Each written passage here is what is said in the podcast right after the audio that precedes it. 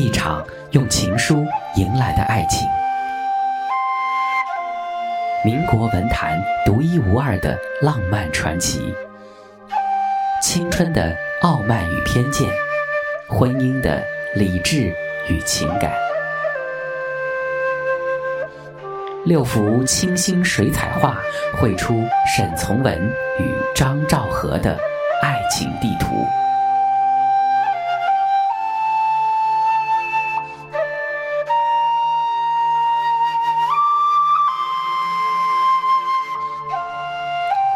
者清晰，播音制作杨宇，一半温馨，一半冷。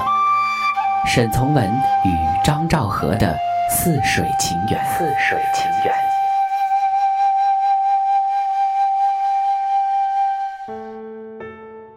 第一针，心动，痴人书简。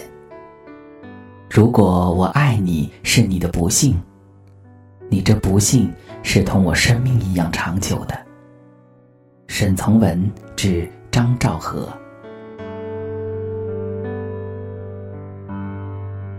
许多年后，已然青丝变白发的二姐张允和，回忆起一九六九年沈从文下放农村前一天，他去看望他时见到的情景。屋里乱得吓人，简直无处下脚，书和衣服杂物堆在书桌上、椅子上、床上，到处灰蒙蒙的。我问他。沈二哥为什么这样乱？他说：“我就要下放了，我在理东西。”可他双手插在口袋里，并没有动手理东西。他站在床边，我也找不到一张可坐的椅子，只得站在桌子边。我说：“下放，我能帮忙吗？”沈二哥摇摇头。我想既帮不了忙，我就回身想走。沈二哥说：“莫走，二姐，你看。”他从鼓鼓囊囊的口袋里掏出一封皱头皱脑的信，又像哭又像笑，对我说：“这是三姐给我的第一封信。”她把信举起来，面色十分羞涩而温柔。我说：“我能看看吗？”沈二哥把信放下来，又像给我，又像不给我。把信放在胸前温一下，并没有给我，又把信塞进口袋里，这手抓紧了信，再也不出来了。我想，我真傻，怎么看人家的情书呢？我正望着他好笑，忽然沈二哥说：“三姐的第一封信，第一封。”接着就稀溜稀溜哭起来。快七十岁的老头像一个小孩子，哭得又伤心又快乐。这一幕读来也不禁令人渲染。沈从文当年等得该是怎样痛苦，怎样望眼欲穿，才等到如此珍贵的一封信啊！近半个世纪风雨过去了。那第一封信上的字迹，仿佛还如初展时那样笔墨犹新，字若珠玉，令收信人激动不已，捏着它辗转难眠。当年沈从文若非一番情痴如此，传奇故事也许就会戛然而止，从而演变成为另一个截然不同的版本。说起来，沈从文年轻时不光自己写情书，还给别人写过，做了一回月老，也堪称传奇。话说钱财被骗并且失恋的沈从文逃出芷江后，跑到常德找到了表哥黄淑玉，两人在郊外晃荡之时，遇见了一位漂亮的女老师，叫杨光慧。这个女孩子的漂亮，不是翠翠、潇潇那种湘西固有的山水气的美，而是带着新潮感的干净利落的现代美。她乌黑的头发剪得短短的，下面穿着短短的裙子，露出了极好看的一双白腿。走起路来像山路一样活泼。在当时的湘西，这样打扮的女孩子可以说是绝无仅有的。表哥一下子就爱上了这个气质特别的女孩。女孩对英俊的黄淑玉也心下属意，两人于是鸿雁传书，传递起相思之情。后来，黄淑玉发现身边这个跟着他白吃白喝的表弟文采出众，比自己强得多，干脆叫沈从文替他代笔。钱钟书先生把写情书比喻成吹影，平时自己下厨有重要宾客时，还得请厨子下馆子。沈从文乐得当这个厨子，就哗哗啦啦的替表哥写了许多情书。可是每次沈从文写完，表哥大大表扬他一番后，就迫不及待地送到杨小姐手里。看着自己一字一句写出的情书，署的都是别人的名，沈从文心里说不出是什么滋味。沈从文离开常德后不久，这位颇有胆识的杨小姐就嫁给了黄淑玉，后来还生下了一个小男孩，就是后来有名的大画家黄永玉。黄永玉同表叔沈从文关系也是极好的。昔之比今，那真是一个再也回不去的抒情年代。余雁传书是传递思念最美也最深刻的方式。誓言可以遗忘在天黑以后，透着派骨之凉；而一纸情书却是时时可重温的契约。诚如卡夫卡所言，写信是与灵魂交往，不仅是与收信人的。也是与渗透在字里行间的自己的灵魂的交往。写在纸上的吻是不会到达他们的目的地的，但这些灵魂已经在路上陶醉了。假如那时的人们也像现在的我们一样，人手一部手机，响了发一条短信，念了拨一通电话，世间将会少了多少美丽情书？思念若立刻得解，便不会有人将那缕缕思念书写下来，保留此时此刻的心绪，封存如酒酿，以慰藉未来之荒凉岁月。自从沈从文在一九二九年的冬天爱上张兆和，并写下第一封情书后，半年来他一直不停地投之以信笺。可得到的却依然只是报之以沉默。家人分明近在咫尺，却总是沾之在前，呼烟在后，难以靠近。所以每天，沈从文的情绪都像是风中的纸鸢，忽上忽下，忽悲忽喜。见到他时，觉得他千好万好。但一想到似乎永远得不到他时，又要找些理由说服自己不要去爱。可是爱这件事一旦有了，便是沾骨附肉，脱不去也解不开。沈从文一颗心枯涩如晒干的莲子，急切渴盼有一场甘霖降临，却连一滴雨的消息也没有收到。苦闷至极的他，只好继续向友人倒苦水。但近来因爱了这里一个人，我打算死了。一面又觉得把我九妹留到这里可怜，一面又真想自私的缘故，想死不去，也即当离去一切生活，再到军队中去鬼混。心上纠纷无法解决。一生没有比这几日更觉可怜了，我在此事上感到烦闷太深。站在缱绻星光下，没有山歌嘹亮以慰寂寥，也没有乡村野夫可与之操胡为商。记忆中故乡的夜空仿佛静的手可摘星辰，而都市的苍穹却看起来那么遥远。有着湘西人一贯韧劲的沈从文，对任何事都不肯轻言放弃，在情字面前却感到了一种从未有过的挫败感。沈从文绝望了。这年五月，胡适经校董会同意，辞去了在中国公学的校长职务。见最支持自己的胡适先生走了，沈从文不禁也心生离意。反正爱情已经没有希望，留下来教书肯定也是教不好。反正没有意思，不如一走了之，离开这个伤心地。于是，沈从文找到胡适，告诉他自己预备辞职。胡适觉得很突然，于是问他理由。沈从文只说要刻苦自己，再多做点成绩出来。不过这哪里瞒得过胡适这个过来人？经不住追问，沈从文还是把实情说了出来。胡适听完，劝他先别急着辞职，好好的继续留在学校教书。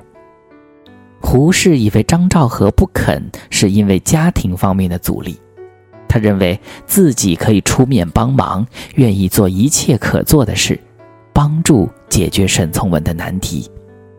因为胡适跟张兆和的父亲张武龄同属教育界，也是相识的。于是，胡适劝沈从文先把张兆和的态度弄明白，再说不迟。听了胡适的指点，沈从文开始行动了。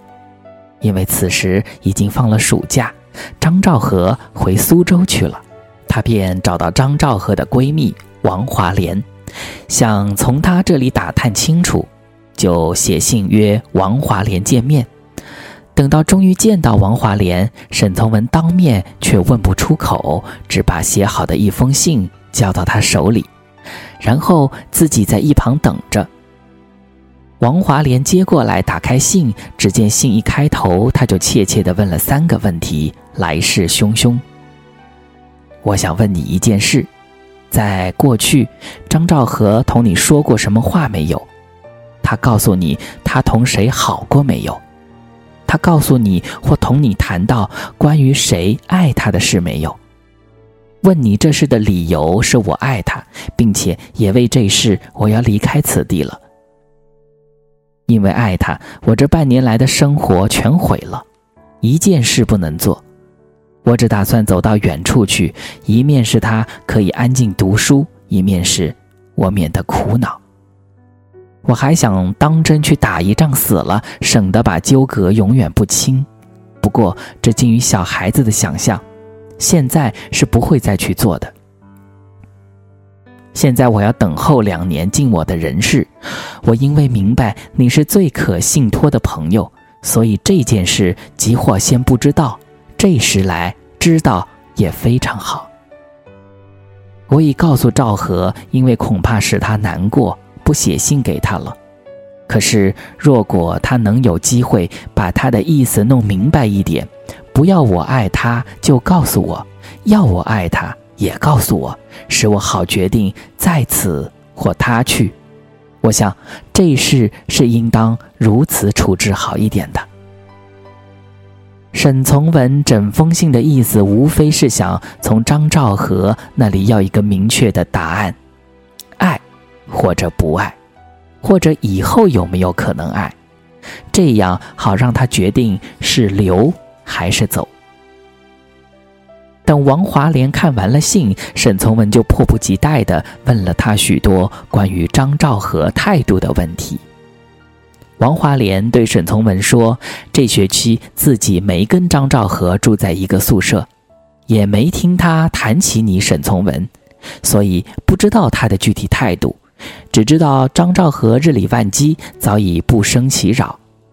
他还举例说，有一位民国政府派出去留学日本的男生，经朋友介绍，张兆和曾与他通过两三封信。”待他提出进一步交往要求的时候，张兆和对他采取书信冻结的手段。那头信一封封寄来，这厢再不回一个字。男生慌了手脚，请有人斡旋，张兆和就是不理。意思是说，这是张兆和的一贯作风，对你沈从文也不例外，谁也奈何不了。王华莲没有给沈从文一个幸福的答案，还狠狠地打击了一下他的自信。沈从文受不了了，一个小有名气的作家，一个大学老师，就在一个小女生面前一次又一次伤心地哭了起来。沈从文边哭还边说：“既然他不爱我，那就请他把我写给他的信还给我。要解决这个纠纷，最好的办法是让他把信还回来。”说的时候，贱货又说了几句要死要活的话。见沈从文哭得像个孩子，王华莲也不忍心太打击他，只好劝说他努力做好事业，事业成功了就是爱的成功，就是一切的成功。沈从文听了好过了一些，便告诉王华莲，假如赵和能爱他的话，他会努力做好事业，使自己伟大一些。待到沈从文终于走后，王华莲便立刻写信给张兆和，把他们谈话的情形一五一十说了出来。最后，他还把沈从文刚才给自己的信放进信封，一同寄给了张兆和。接到王华莲寄来的信以后，张兆和再也不能平静了。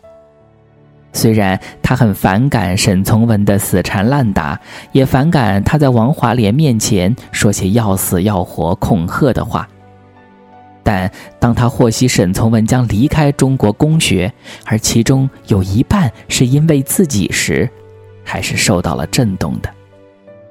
想到这半年多来，沈从文一直攻势不减，写起长长的信来，就像一个高烧病人的抑郁，自己。却一个字不回，他也实在是可怜。因此，在日记中，张兆和不免有些动情地写道：“我到这世界上快二十年了，我也不是个漠然无情的木石。这十年中，母亲的死，中学里良师的走，都曾使我落下大滴的眼泪过。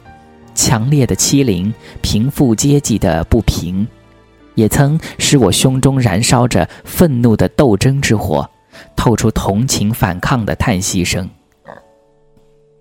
在月夜、星辰、风朝、雨夕中，我也会随着境地的不同，心中感到悲凉、凄怆、烦恼，各种不同的情绪。但那也不过是感到罢了，却不曾因此做出一首动人的诗来。或暗示我做出一桩惊人的事来。可是我是一个庸庸的女孩，我不懂得什么叫爱。那诗人、小说家在书中第一回悱恻赞美着的爱，以我的一双肉眼，我在我环境中翻看着，偶然在父母、姐妹、朋友间，我感到了刹那间类似所谓爱的存在，但那只是刹那的。犹如电光之一闪，爱的一线之后，又是雨暴疯狂、雷鸣埋布的愁惨可怖的世界。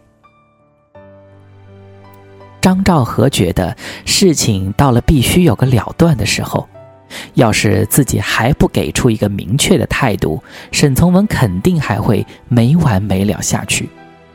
闹不好哪天逼急了他，真做出什么过分的事情。那可如何是好？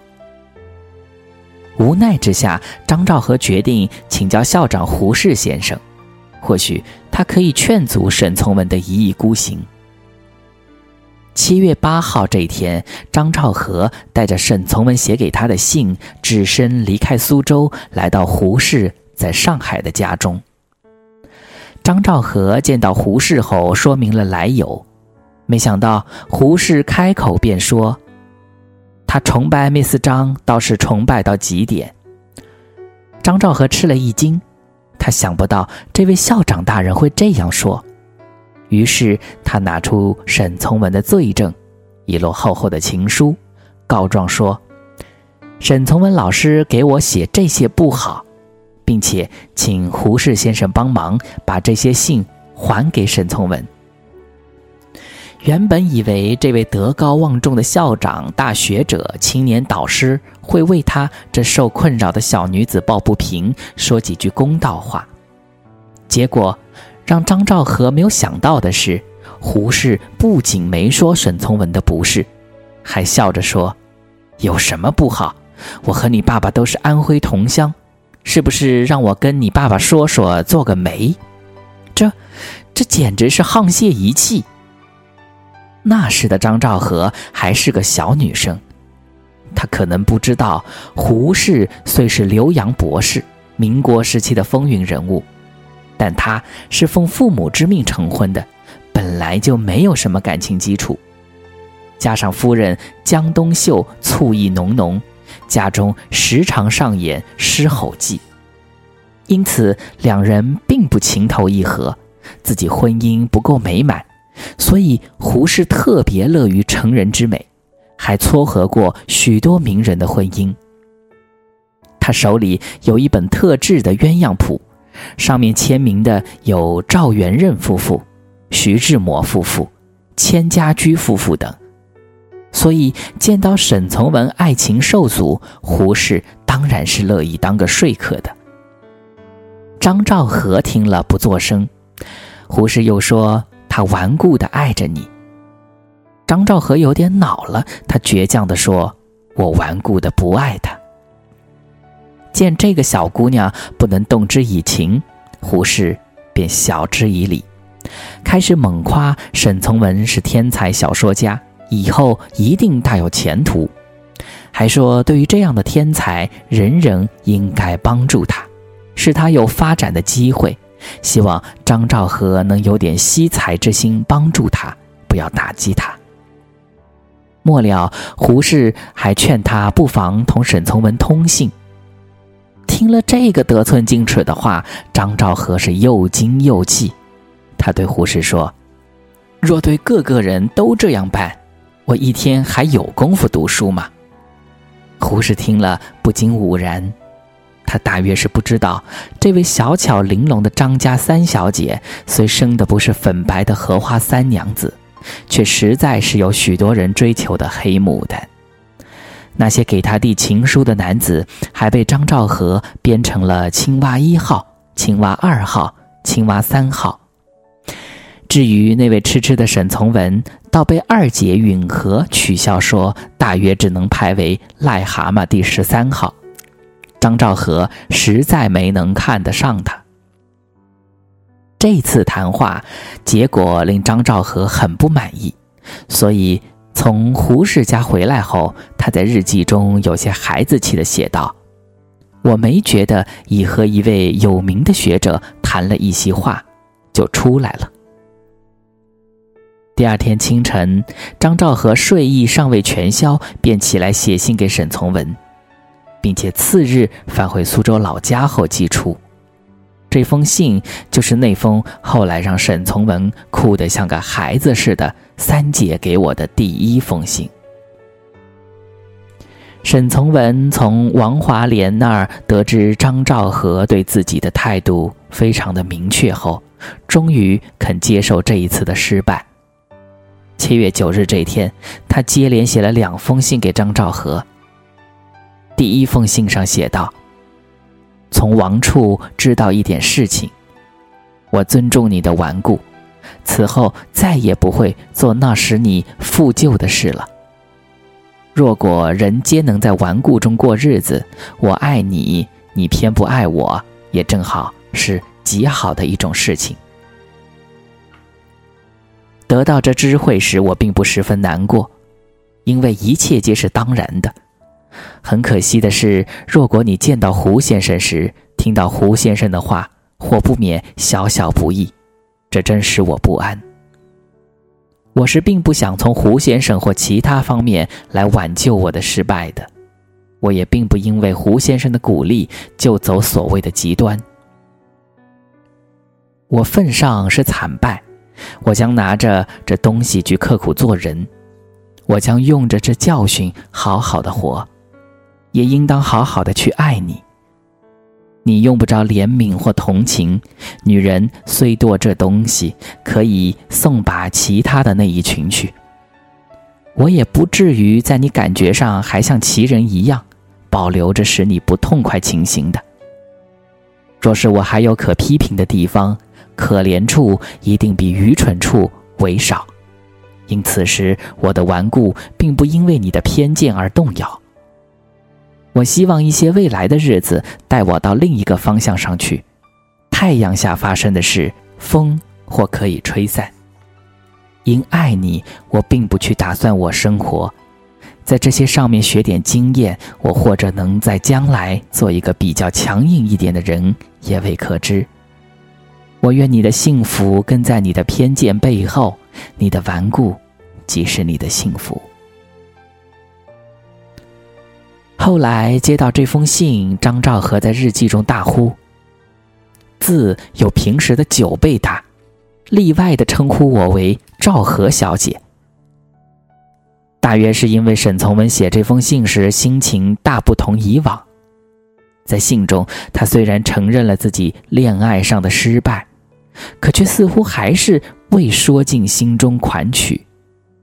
过了几日，沈从文却又不由得拿起笔给张兆和写信，说起痴情的话来。明明此时自己那颗受伤的心人在滴血，却还劝张兆和不要因此事觉得内疚，让他心安。你不要向我道歉，也不必有所负疚，因为若果你觉得这是要你道歉的事，我爱你而你不爱我，影响到一切，那恐怕在你死去或我死去以前，你这道歉的一笔债是永远记在账上的。在人世上，别的可以博爱，而爱情上，自私或许可以存在。不要说现在不懂爱你才不爱我，也不要我爱，就是懂了爱的将来。你也还应当去爱你那所需要的或尽至伸手而得不到的人，才算是你尽了做人的权利。我现在是打算到你将来也不会要我爱的。不过这并不动摇我对你的倾心，所以我还是因为点点片面的倾心去活着下来，且为着记到世界上有我永远倾心的人在，我一定要努力切实做个人的。过了两天，张兆和收到了这封长信，拿在手里掂量着，觉得分量不轻。取出一看，竟长达六页。洒洒万言。看完信，他的心不再只是泛起浪花点点，而是涌起了层层波浪。明明自己已经伤心到如此地步，却还处处为自己着想，这不能不令他觉得可怜又可敬。在日记中，张兆和感动而不安地写道：“谁知啊？”这最后的一封六指长函是如何的影响到我？看了他这信，不管他的热情是真挚的，还是用文字装点的，我总像是自己做错了一件什么事，因而陷他人于不幸中的难过。我蛮想写一封信去安慰他，叫他不要因此而忧伤，告诉他我虽不能爱他。但他这不顾一切的爱，却深深的感动了我。在我离开这世界以前，在我心灵有一天知觉的时候，我总会记着，记着这世上有一个人，他为了我，把生活的均衡失去；他为了我，舍弃了安定的生活，而去在伤心中刻苦自己。顽固的我说不爱他，便不爱他了。但他终究是个好心肠人，我是永远为他祝福着的。我想，我这样写一封信给他，至少能叫他负伤的心早一些痊愈起来。但再一想，自己是永远不会爱他的，而他又说过永世爱着自己，这两个极端的固执，到头来终会演成一场悲剧。与其到那时再来叫他或自己受更大的罪。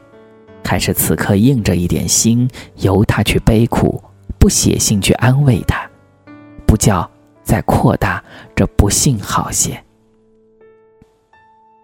张兆和虽顽固的不爱他，却也深深的被沈从文顽固的爱而感动了。胡适先生自那天见过张兆和后，不久就写了一封信给沈从文，谈了那次两人交谈的情况，且为表行事磊落，还将信的副本寄给了张兆和。在信中，胡适满是劝沈从文罢休的意味。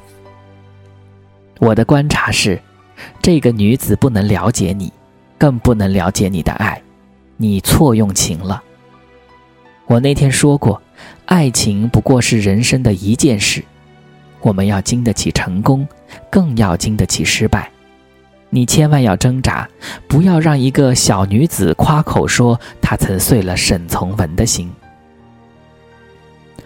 张兆和读了胡适寄给沈从文的信的副本后，在日记中同胡博士辩论了起来，语气既严肃又不乏稚气。胡先生只知道爱是可贵的，以为只要是诚意的就应当接受，他把事情看得太简单了。被爱者如果也爱他，是甘愿的接受，那当然没话说。他没有知道，如果被爱者不爱上献上爱的人，而只因他爱的诚挚，就勉强接受了他，这人为的非有两心互应的有恒结合，不但不是幸福的设计，终会酿成更大的麻烦与苦恼。胡先生未见到这一点，以为沈是个天才，蔑视了一个天才纯挚的爱。那这小女子当然是年纪太轻，生活太无经验无疑了。但如果此话能叫我相信，我是一个永远不能了解她的愚顽女子，不再苦苦追求，因此而使他在这上面少感到些痛苦，使我少感到些麻烦。无论胡先生写此信有意无意，我也是万分感激他的。此时的张兆和一颗年轻的心还未经打磨，但对于爱情却并不是一派天真，他有一份自己的独立见解。就在不久前，他和二姐张允和因为爱情观点的不同而起了争执，两人互不相让。也在读大学的张允和，因为正与年轻的周有光处于热恋中。他认为爱情是可以无条件的，没有互相利用。而赵和则不同意二姐的观点，他坚持认为爱也是不能免于利用的，虽然这种利用不一定是动机，却存在于感情关系当中。不过，张兆和毕竟还是没有恋爱经验的少女，二姐的一番说法，实际上也让她对自己产生了一些动摇。所以后来他在日记上还写道：“我一直怀疑着这爱字的存在，可是经了他们严厉的驳难，我又糊涂了。虽然他们所见的爱的存在的理由和我一样，只是片面的。”胡适当然不会知道，他眼中这位稚气未脱、看似不懂爱情的少女，对感情却自有一番不乏深刻的理解。加之他性格里自小培养的那点倔强，更不愿意因为胡适的鼓励和闺蜜的劝说而点头。他懂得同情并不是爱情，自由无羁的少女心最终没有因为这献上爱的人足够诚挚而接受沈从文。也许在爱情没有真正来临之前，人可以聪明而清醒，独立而潇洒。可是等到真正陷入其中时，却反而糊涂了，或者说无所顾忌了。或许，一切正如胡适所写的诗句一样：“醉过才知酒浓，爱过才知情重。你不能做我的诗，正如我不能做你的梦。”